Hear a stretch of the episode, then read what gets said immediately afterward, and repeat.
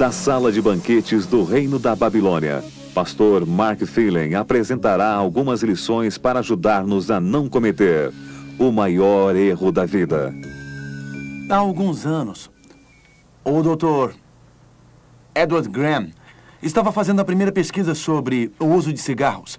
Suas máquinas fumadoras extraíam a nicotina dos cigarros e esta substância era pintada em animais.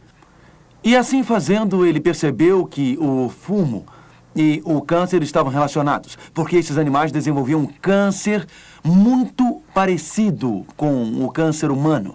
Então ele escreveu para um amigo, Dr. Otton Oxner, Dr. Otton Oxner, de Louisiana, Nova Orleans, que era o famoso cirurgião de câncer do pulmão. Ele operava muitas pessoas que fumavam e contraiu câncer nos pulmões. E Enquanto o Dr. Graham pesquisava uh, os efeitos do cigarro nos pulmões, ele mesmo continuava a fumar. Ele fumava de um maço a um maço e meio de cigarros por dia. E o Dr. Edward Graham contraiu câncer nos pulmões. Ele escreveu para o seu amigo, Dr. Oxner, e o Dr. Oxner disse que foi a carta mais triste que ele já havia recebido. O Dr. Graham dizia, caro Dr. Oxner, eu sinto muito em lhe comunicar que eu tenho câncer nos dois pulmões.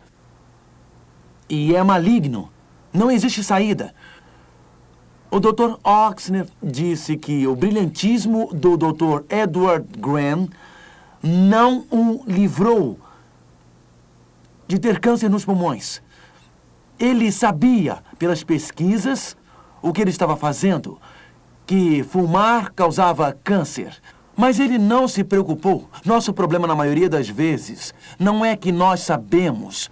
O nosso problema, na maioria das vezes, é que nós sabemos, mas nós não fazemos. Abram suas Bíblias em Daniel capítulo 5. O velho rei da Babilônia, Belsazar, sabia, só que ele não fez. O problema de Belsazar não era a falta de informação. O seu problema era que ele tinha informação, mas ele não se aprofundou na informação que ele tinha. Daniel 5, verso 1. O rei Belsazar deu um grande banquete a mil dos seus grandes e bebeu vinho na presença dos mil. Belsazar deu uma grande festa. Belsazar queria ser famoso. Belsazar, sua grande contribuição nas escrituras, na única vez que o nome dele aparece é que ele fez uma grande festa. Era um bom degustador, bebedor. Alguém disse que bons comedores e bons bebedores dificilmente são bons em qualquer outra coisa. Belsazar deu uma festa para mil do seu reino. Imagine seu erro. Venha comigo a Babilônia. Imagine-se nas ruas por Babilônia. A lua está brilhando no céu e as estrelas parecem diamantes. A lua brilha e dança entre as grandes imagens douradas de Babilônia. E nós ouvimos a música. Nós olhamos através das janelas abertas do palácio do rei Belsazar. E lá, naquela magnífica sala de banquetes do palácio, a banda está tocando. Homens da realeza vestidos com seus longos trajes deitados juntamente com mulheres bem vestidas, adornadas e perfumadas, mulheres babilônicas. A mente deles estava saturada. Eles estiveram bebendo e bebendo e bebendo, e eles estavam meio embriagados no meio daquela grande orgia que rolava no salão de festas. Era uma festa para embriagar-se. A música estava tocando, o vinho era abundante no meio desta grande confusão de risadas sarcásticas pelo efeito da grande embriaguez. Belsazar grita e ele desafia: Tragam-me as taças. Peguem suas Bíblias e abram lá em Daniel capítulo 5. Daniel capítulo 5 e verso 2. Belsazar está bêbado. A sua mente está muito, muito confusa. Ele não está pensando claramente. Sua consciência está dividida. Daniel 5, verso 2.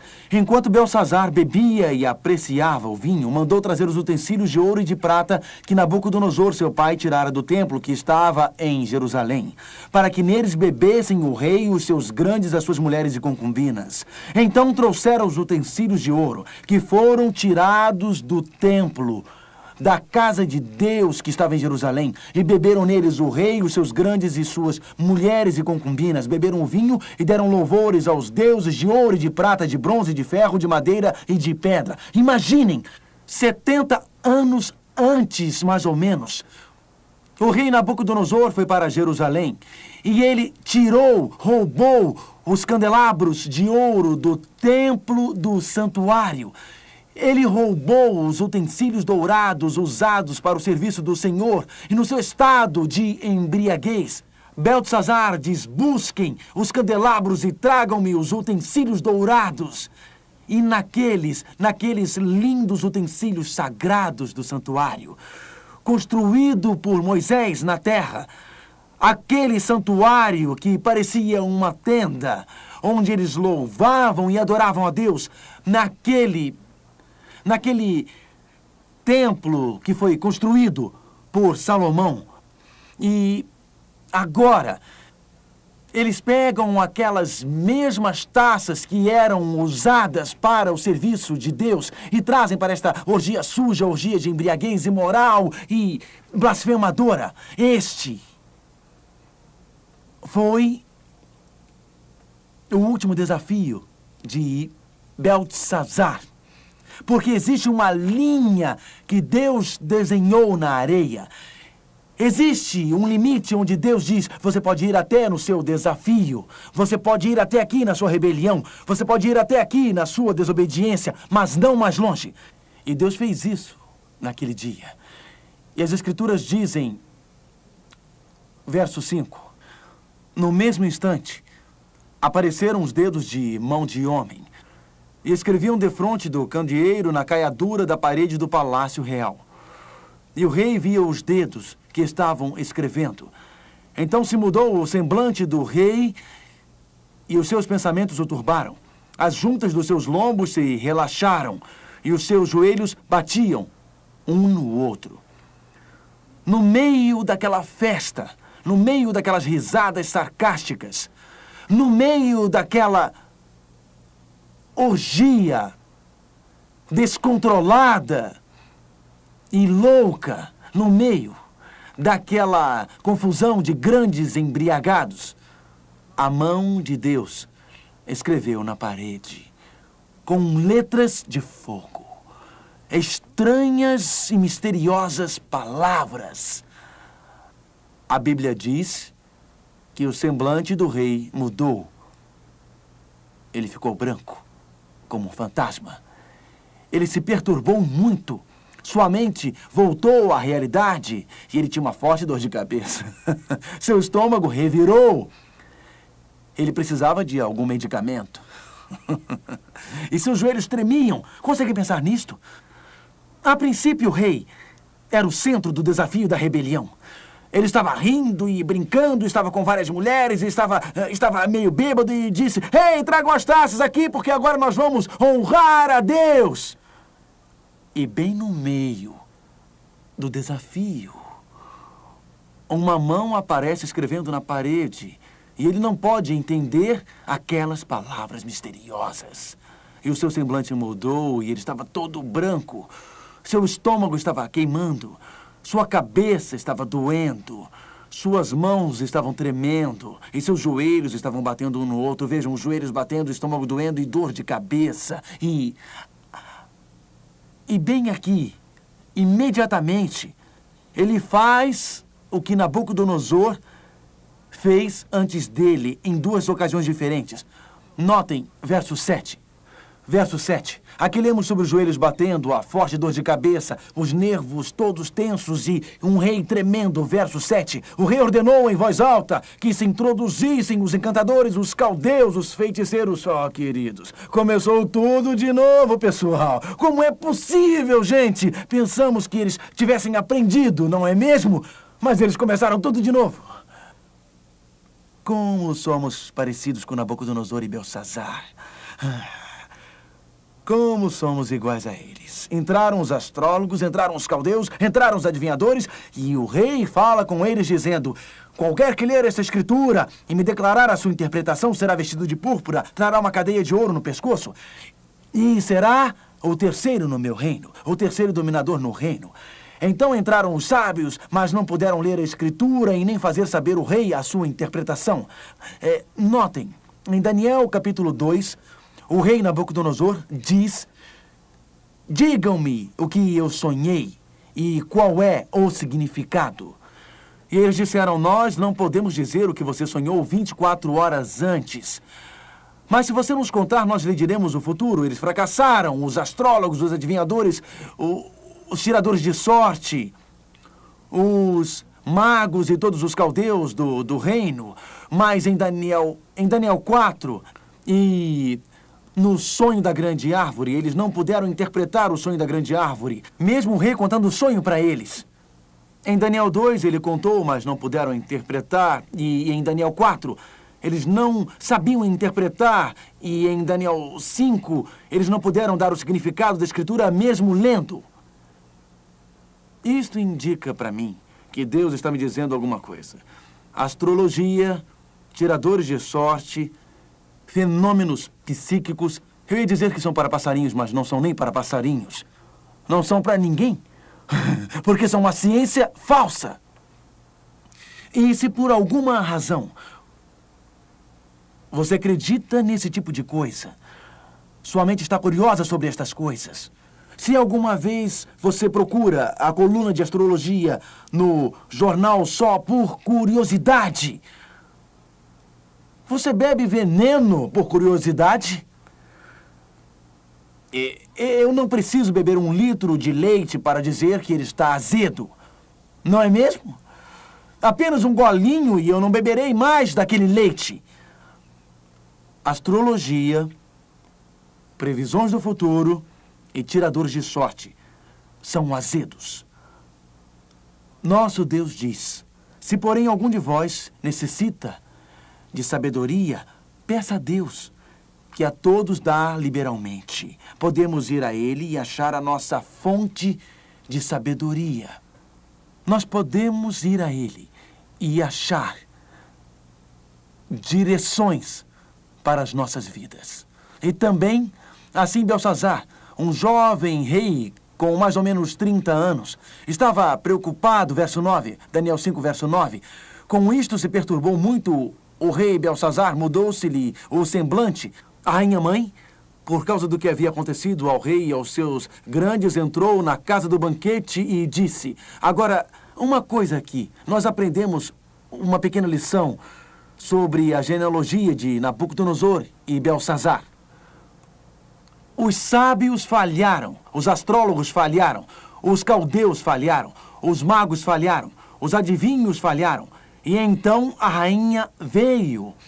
E a pergunta é: quem é esta rainha? Quem é esta rainha?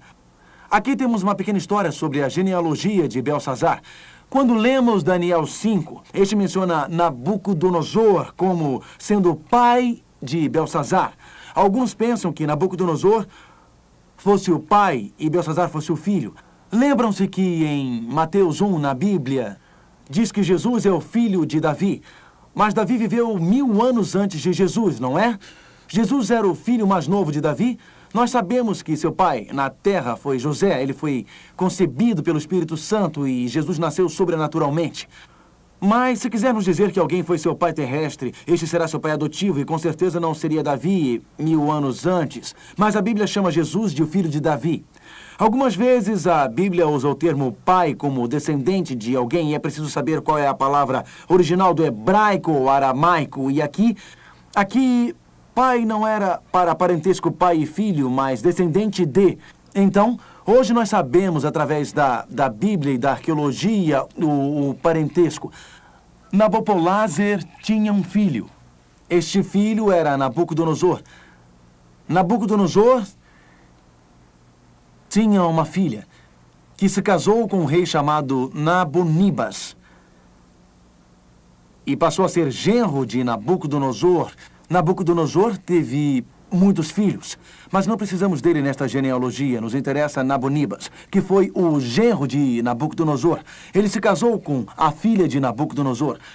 E desta união, Nabonibas com a filha de Nabucodonosor nasceu um filho. Este era Belsazar. Então, a rainha e se tiverem uma Bíblia com uma tradução moderna, alguém tem uma Bíblia com tradução moderna aqui? Uma Bíblia na linguagem de hoje, ou Ferreira de Almeida, edição moderna? O que ela diz quando fala sobre a rainha? Ela diz deveria ser a rainha mãe. E, e isso é o que diz? Sim, sim. É, ela era rainha mãe, ou a mãe de Belsazar. Isto é muito, muito interessante, porque aqui Belsazar, no meio da sua festa, chamou astrólogos eles falharam, chamou adivinhos e falharam, chamou tiradores de sorte e falharam. Então, gritando, veio a sua mãe. Quem era? Quem era a mãe de Belsazar? A filha de Nabucodonosor. E ela deveria conhecer Daniel. Ela deveria saber que Daniel interpretou o sonho do capítulo 2 sobre a grande imagem com a cabeça dourada e braços e peito de prata, quadris de cobre e pernas de ferro. Sua mãe sabia que Daniel tinha interpretado aquele sonho. Sua mãe sabia que Daniel tinha interpretado o sonho do capítulo 4 sobre a árvore. Então a mãe veio porque a notícia se espalhou por todo aquele palácio. O seu filho Belsazar estava encrencado, porque um enigma tinha sido escrito na parede. Portanto, a mãe veio e ela disse: Voltemos para Daniel, capítulo 5. Então a mãe entrou, verso 10.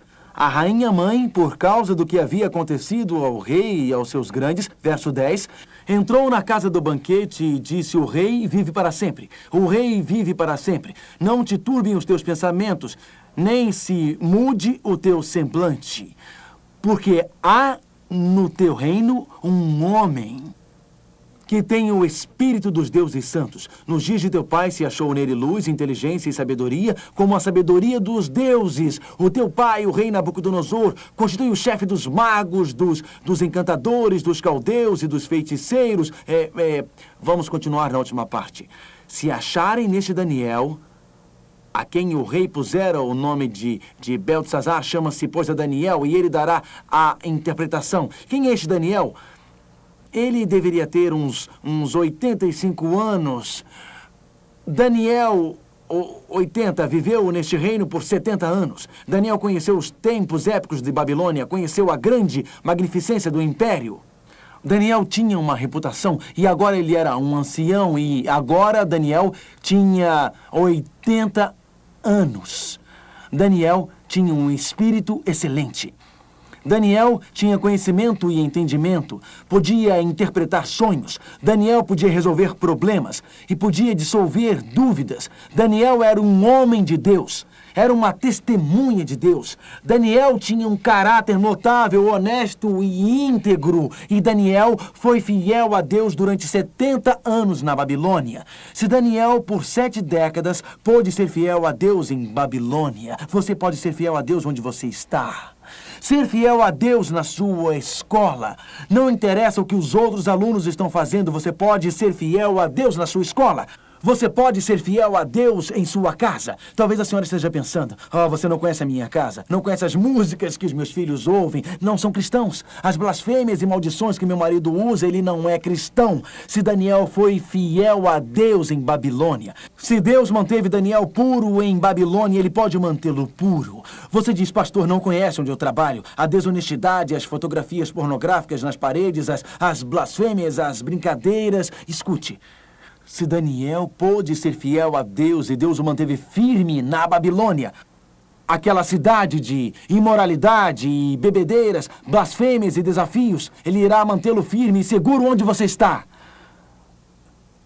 Mas lembre-se que Daniel não estava em Babilônia porque ele quis.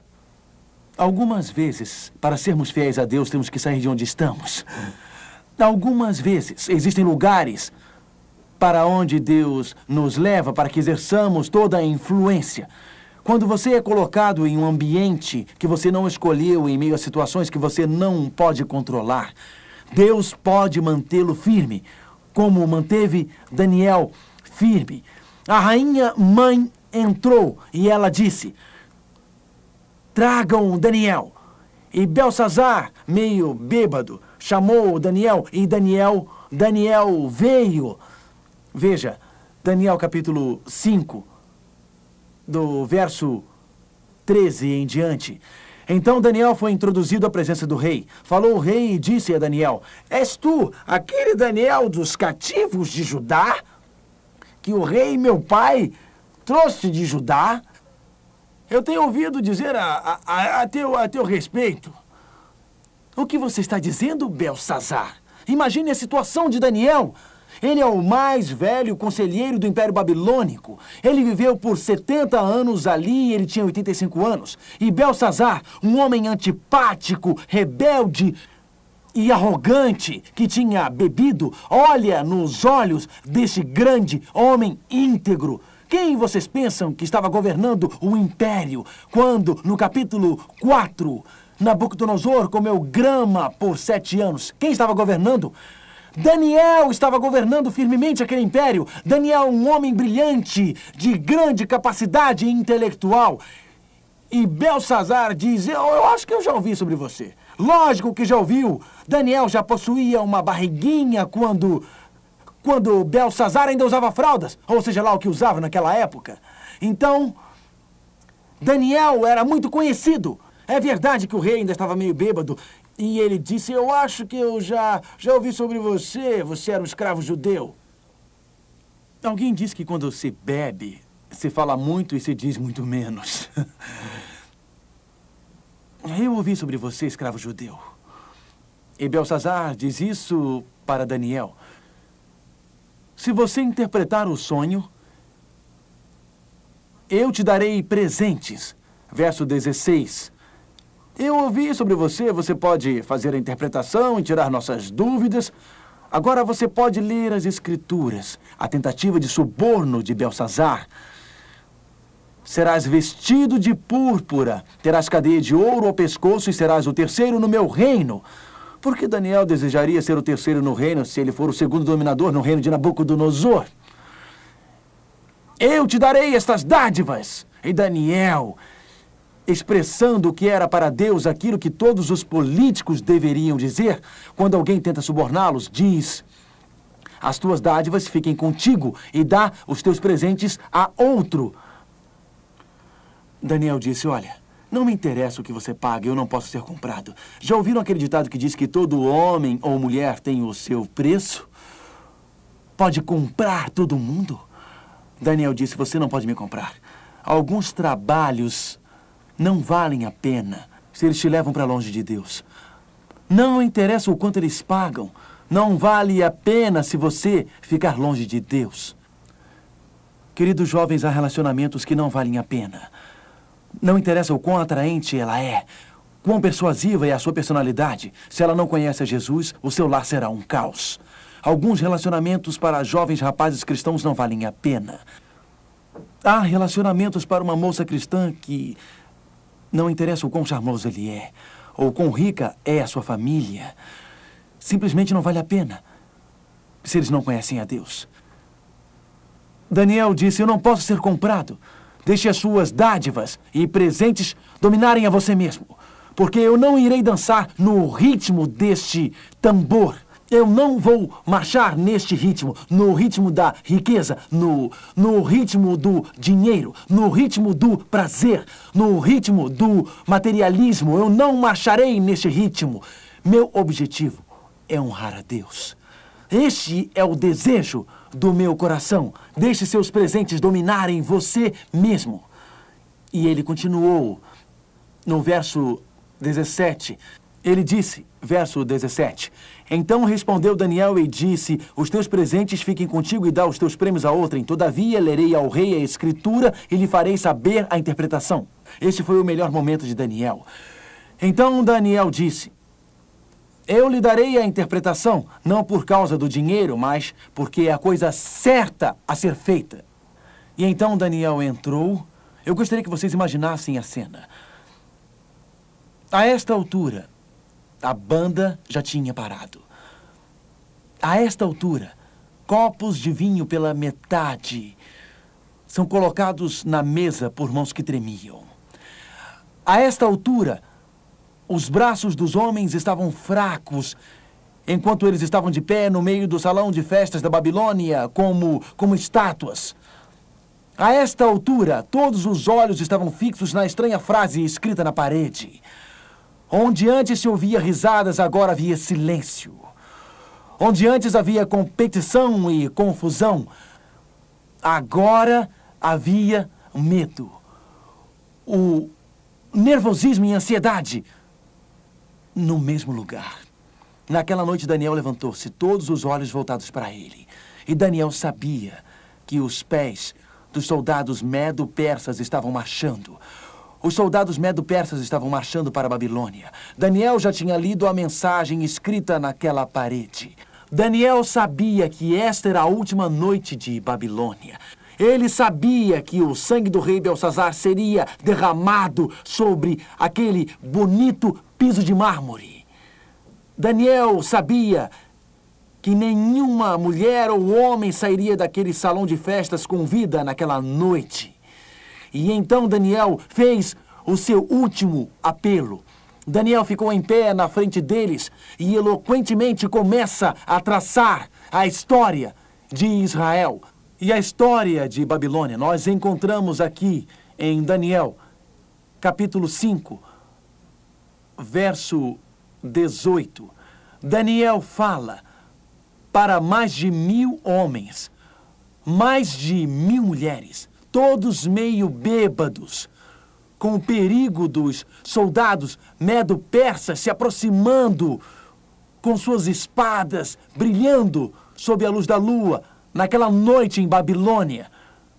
Daniel 5, verso 19, 18. Ó oh, Rei, Deus o Altíssimo deu a Nabucodonosor, teu pai, o reino, a grandeza, a glória, majestade. Belsazar recordou-se da história. O rei Nabucodonosor recebera glória e honra de Deus. Por causa da grandeza que lhe deu, povos, nações e homens de todas as línguas tremiam e temiam diante dele. Matava a quem queria, a quem queria deixava com vida, a quem queria exaltava e a quem queria abatia. Quando, porém, o seu coração se elevou e o seu espírito se tornou soberbo e arrogante, foi derribado do seu trono real e passou dele a sua glória. Foi expulso dentre os filhos dos homens. O seu coração foi feito semelhante ao dos animais, e a sua morada foi com os jumentos monteses, deram-lhe a comer erva como os bois. Veja bem agora o verso 21. Deus deu poder para Nabucodonosor. Deus deixou Nabucodonosor governar. Nabucodonosor perdeu seu trono.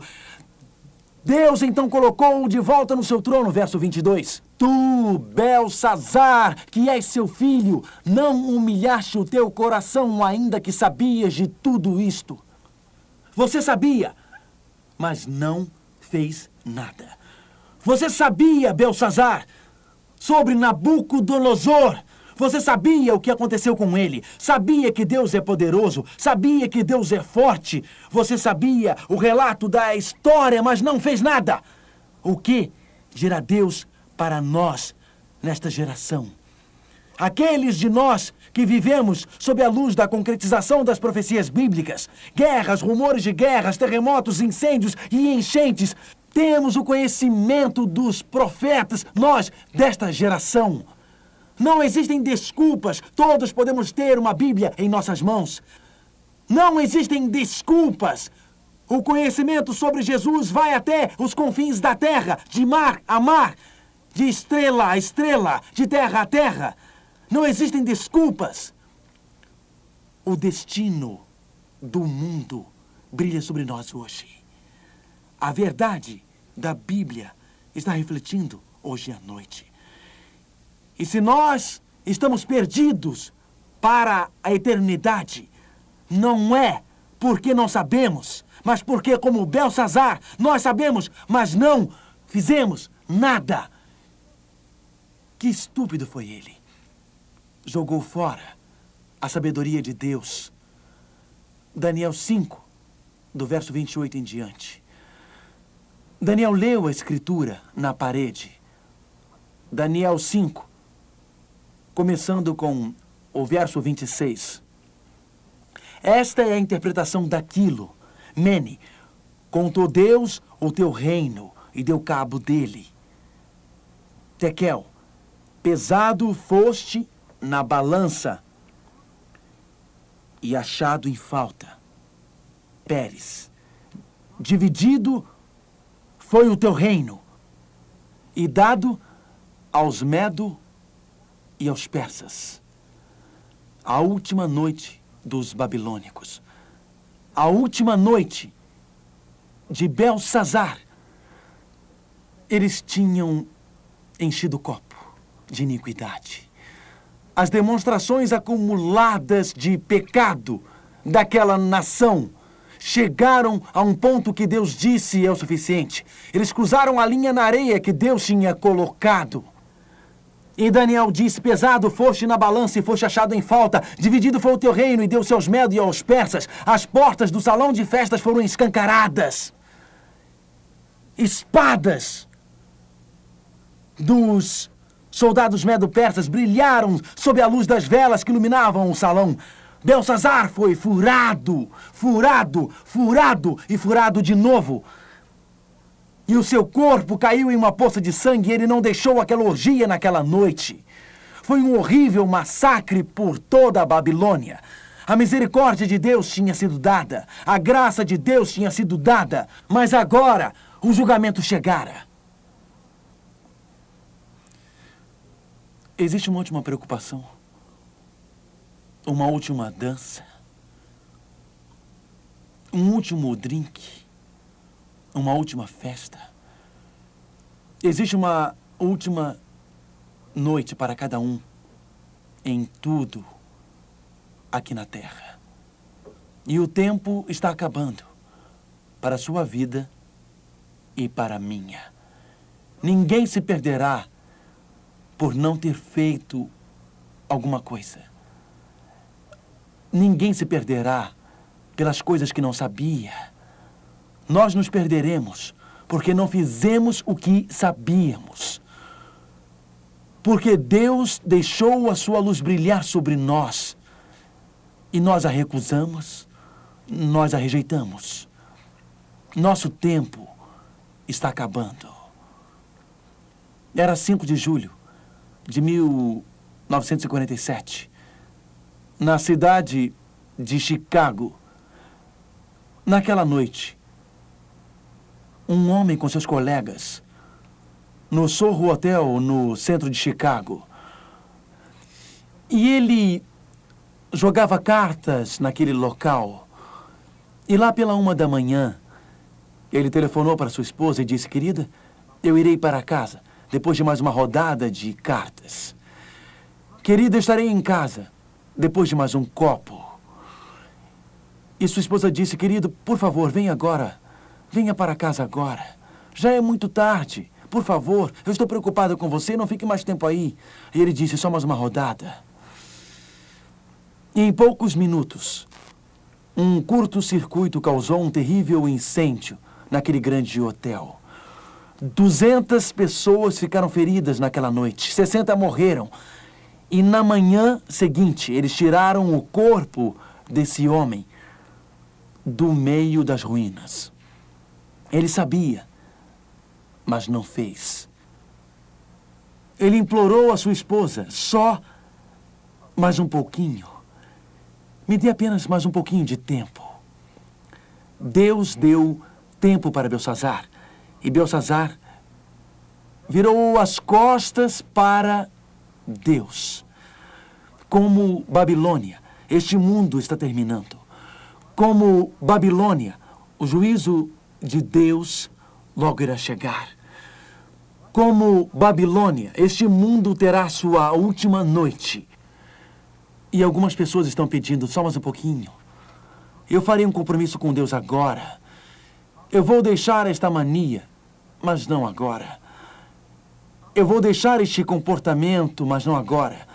Eu vou desistir das coisas que me separam de Deus, mas não agora.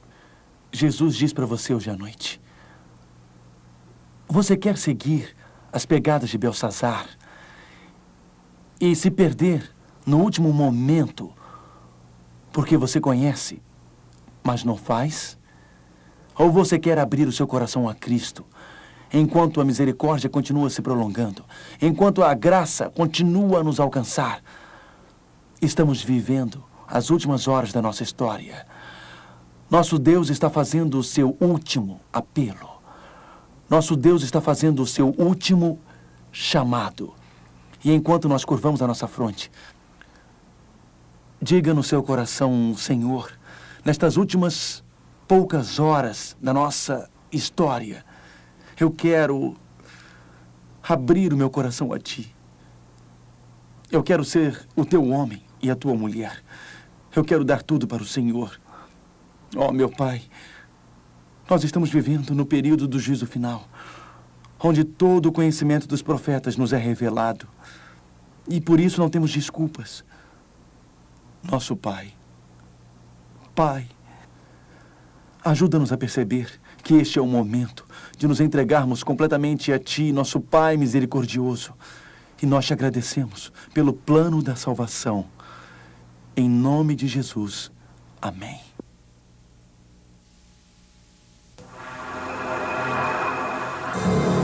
Aonde você vai quando é caluniado ou tratado injustamente? Como você dorme à noite quando tudo parece estar contra você? O mistério da confiança quando em meio a confusões é o assunto de Mark Feeley na próxima apresentação. Confiante em momentos de crise.